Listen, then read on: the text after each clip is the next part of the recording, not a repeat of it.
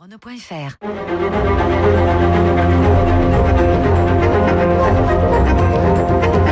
Esprit libre avec Guillaume Durand sur Radio Classique.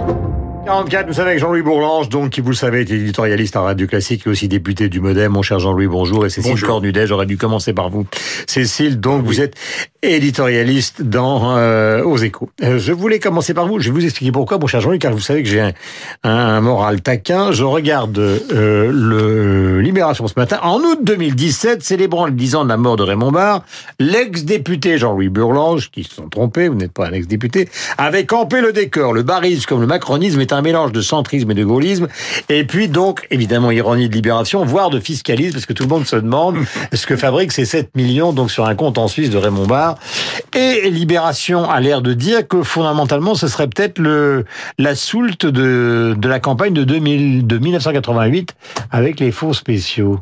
Écoutez, vous me posez la question, je Euh, je, je n'êtes pas l'avocat du barisme. Non, non, mais, non, mais Ça m'a amusé de revoir votre Je suis nom. l'avocat de l'ignorance, oui. Mon, mon, mon nom, là, moi j'étais profondément bariste. J'avais une très grande admiration euh, pour Barre, pour ses qualités d'homme d'État, pour son humour. Et je dois vous dire très franchement, je ne connais rien à cette affaire. Et j'en suis vraiment terriblement mortifié. Pourquoi? Parce que si vraiment euh, Raymond Barre, qui était quand même le, le prince de la vertu, Mhm. euh, s'est laissé aller à des facilités de cet ordre, je ne sais pas. Alors si c'est la campagne, c'est moins grave, parce qu'à la limite, à l'époque, tout le monde essayait de financer sa campagne comme on veut. C'est pour ça que je veux pas me prononcer sur le fond, parce que je connais pas du Oui, tout. mais d'ailleurs, l'article de Libération ne se prononce pas sur Mais- le fond. Ça vient du Canaris, qui ne savent pas très bien. Oui, moi non plus. On ne Mais- sait pas si c'est l'équipe qui a transféré l'argent qui restait de la campagne, qui a été perdu euh, en Suisse. C'est- bizarre, cette affaire.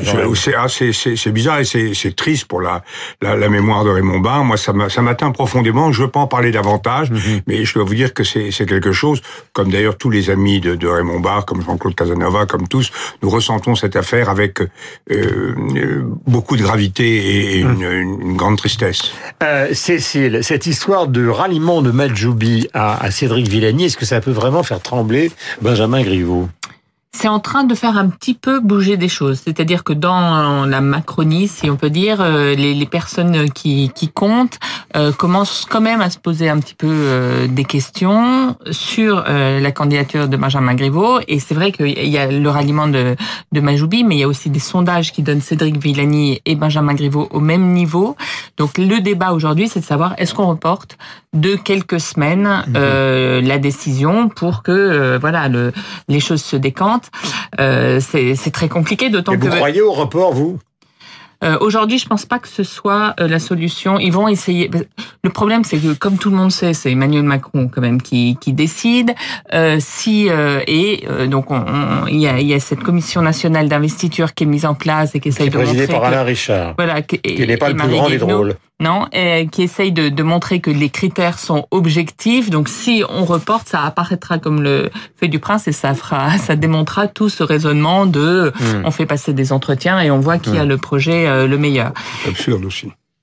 Les critères objectifs, franchement, Il n'y a euh, pas de, en le matière d'investiture, je La réalité, le, problème, c'est, c'est l'hypocrisie. Tout le monde sait, même euh, Gérard Collomb l'a dit euh, la semaine dernière euh, dans une émission sur Europe 1, il a dit, mais tout le monde sait que c'est euh, Emmanuel Macron qui décide, et en fait, il, il veut pas non. Mais moi, plus, si je euh, vous pose cette question à tous les deux, c'est qu'elle est, euh, elle, elle peut se traduire de la manière suivante. Est-ce que Emmanuel Macron, qui s'est à peu près sorti des européennes malgré une défaite, bien. peut perdre Paris euh, euh, face à Anne Hidalgo alors qu'il a remporté 16 arrondissements sur 20 Bien sûr, bien sûr, il, peut, ne, il, ne- il peut ne pas gagner euh, Paris et d'où euh, l'hypothèse Édouard Philippe qui n'est pas encore euh, complètement refermée, d'où l'idée de qui officiellement dit partout qu'il n'en veut pas. Il est, si vous écoutez bien, il n'est pas si clair Oui, que il ça. Il n'est pas si clair que ça. Le, le problème d'Edouard Philippe, c'est que je pense qu'il ne sait pas ce que veut Emmanuel Macron de ce point de vue-là. Et le vrai problème, c'est qui mettre à la place d'Edouard Philippe euh, à Matignon. J'ai l'impression que c'est ça le, la principale question, plus que de savoir s'il ferait un meilleur candidat que Jean, Benjamin Et- oui, il me semble que. Alors, au moment où on va deux faire, le- questions. au moment où on va euh, faire oui. le bilan des municipales, Oui. euh, si les candidatures, en dehors des maires ralliés, probables, et des candidatures nouvelles, un peu improbable, comme l'histoire de Thomas Cazeneuve, euh, même s'il a des qualités, à Bordeaux, et Cazenave à Bordeaux. C'est vrai qu'en termes d'affichage, perdre Paris serait quand même une très mauvaise nouvelle Oui, pour le président sûr. de la République. C'est même que totalement impossible. Quand on voit la folie de la gestion actuelle de, de l'Hidalgo, l'idée qu'elle puisse repasser est quand même absolument surprenant. Mais euh, Cécile a raison de dire que ce n'est pas du tout Mmh. euh, impossible. On, on est, on, on a vu des gens, des partis qui avaient tout en main et qui se mêlent, prennent les, les pieds dans le tapis Mmh. et arrivent à des résultats complètement absurdes.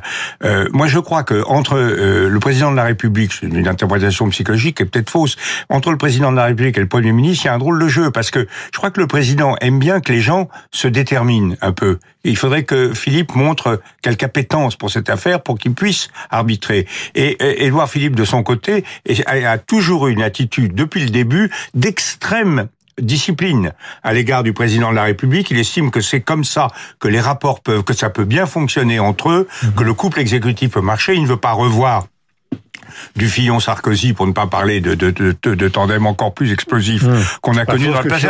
Ils- ça a duré cinq ils ans, quand s'attendent l'un l'autre. Ils s'attendent l'un l'autre. Moi, je, je pense que je, je pense que euh, nous euh, Non, mais François, vous François, pensez- François, moi je pense que ça Il- serait il excellent que, que Philippe y aille. Ah oui, absolument. Ça, je, je ne, je- j'ai- c'est pas mon, euh, c'est pas à moi de, c'est pas à moi de lui dire d'y aller. C'est pas du tout ça. Mais nous, nous pensons d'ailleurs. euh, Mais avec l'expérience qui vous caractérise dans tous nos les deux, étant donné le désordre, le léger désordre qui règne actuellement, euh, vous pensez que c'est la seule manière d'être certain de battre Hidalgo. Mais est-ce que c'est une certitude qu'un candidat qui vient de la droite, justement, peut gagner une mairie dont on a vu que les votes à gauche dans les quartiers de l'Est étaient en train de remonter, Et- notamment Il le cas est des plus- Il est plus écologistes seulement un homme de droite aujourd'hui. C'est, voilà, je pose la Et, et question. Paris n'est pas une ville, n'est pas seulement une ville de gauche. Paris est une ville complexe, un peu bobo, un peu de droite. Oui, mais un enfin, peu de les écolos, Philippe, il n'a Oui. pas appuyé. Non, ça c'est vrai. C'est Oui. le, c'est le point faible. Oui, mais enfin, je crois que les Parisiens ont besoin d'une personnalité forte, d'une personnalité respectée, d'une personnalité qui ne soit pas partisane et sectaire comme l'est le maire actuel. Donc tout ça est, est quand Mais même il faut pas que le extrêmement choix se positif. fasse au dernier moment. Le problème, je pense, que pour revenir au Et désir, on arrive à l'Europe. au désir d'Édouard Philippe, c'est qu'il préférerait rester Premier ministre jusqu'au bout du quinquennat. Mais le problème, c'est qu'il n'aura jamais cette garantie.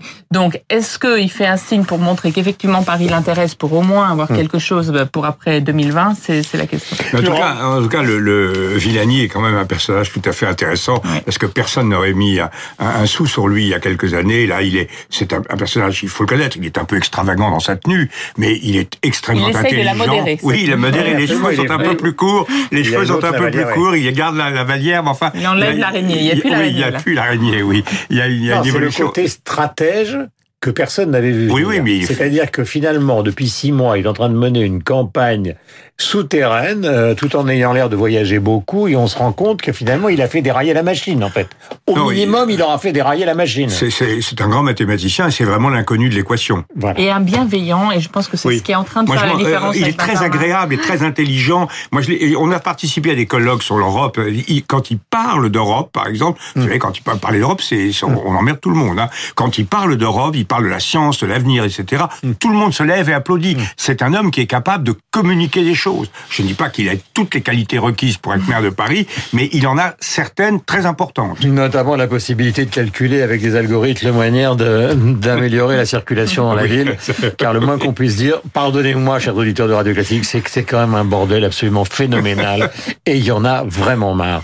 Euh, dernier point, et il n'est pas euh, neutre, c'est l'Europe. Euh, parce qu'on a vu avec Pierre Moscovici tout à l'heure une explication donc euh, de la façon dont fonctionnait cette nouvelle équipe. Mais au fond, Jean-Louis, vous qui êtes euh, un ancien député européen et un Européen convaincu, Qu'est-ce qui sous-tend tout ça? C'est la reconnaissance ou le retissage des liens franco-allemands?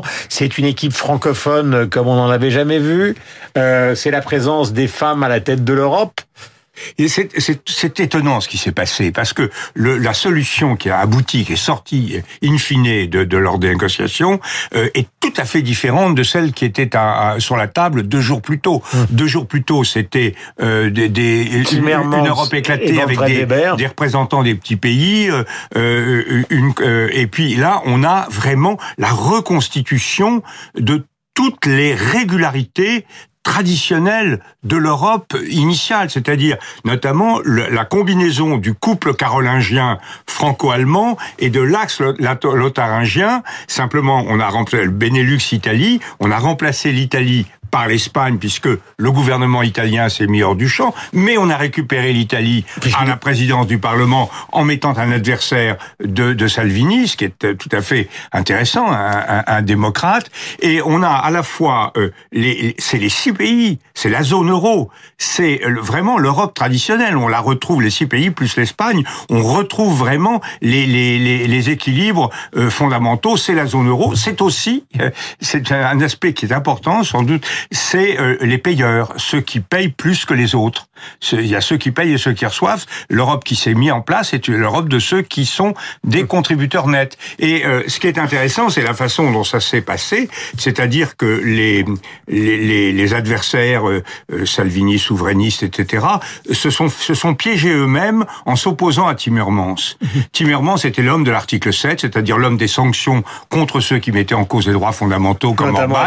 Ils ont, ils ont utilisé toutes leurs cartouches en disant on n'en veut pas, ils l'auront quand même comme vice-président, premier vice-président de la commission. Et à ce moment-là, ils ne pouvaient plus s'opposer hum. à, et, et, là, on a trouvé les Allemands. Il fallait sauver la face des Allemands qui avaient deux mauvais candidats, Manfred Weber pour la commission et le euh, Weinmann pour le pour la, la, BCE. On a trouvé un très bon équilibre. On a trouvé un Allemand qui était quand même très acceptable pour les Français et dont la mauvaise réputation en Allemagne est à mon avis assez injuste. Et on a trouvé évidemment Christine Lagarde qui a qui est devenue une personnalité politique extrêmement forte. Je mmh. l'ai constaté l'autre jour dans un colloque. Mmh. Elle a fait un, un, un, un espèce de, de, de, discours. Elle, elle, a vraiment acquis une, une force, une, une capacité de d'arbitrage politique et de présence politique mmh. qui est tout à fait impressionnante. Euh, justement, pour votre Christine Lagarde, peut-être la connaissez-vous, donc euh, Cécile Cordinet, on terminera par ça. Elle est arrivée en politique un peu par hasard sous le gouvernement de Dominique de Villepin. Elle venait de ce cabinet d'avocats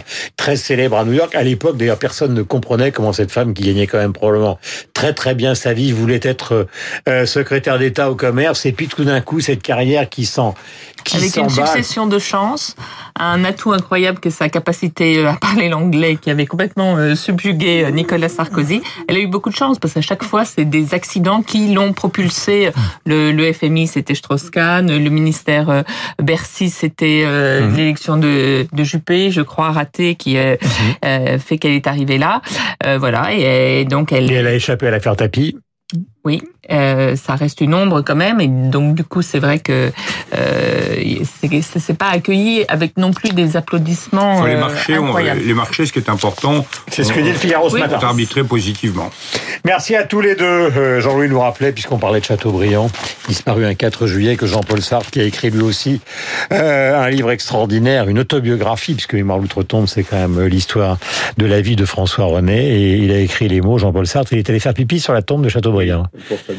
Un point commun entre Chateaubriand et, Sartre, c'est que le dernier, leur dernier livre, celui euh, qu'ils ont pratiquement, qui est arrivé à, tout à fait à la fin de leur vie, c'est pas celui qui a fait leur célébrité, mais c'était de très loin le meilleur de tous leurs livres. Les Mémoires d'outre-tombe, c'est mieux que tout le reste, et les mots, c'est mieux que tout le reste. Voilà. Mémoires d'outre-tombe, c'est posthume, d'ailleurs. Ça a été publié après la mort de Chateaubriand. 8h57.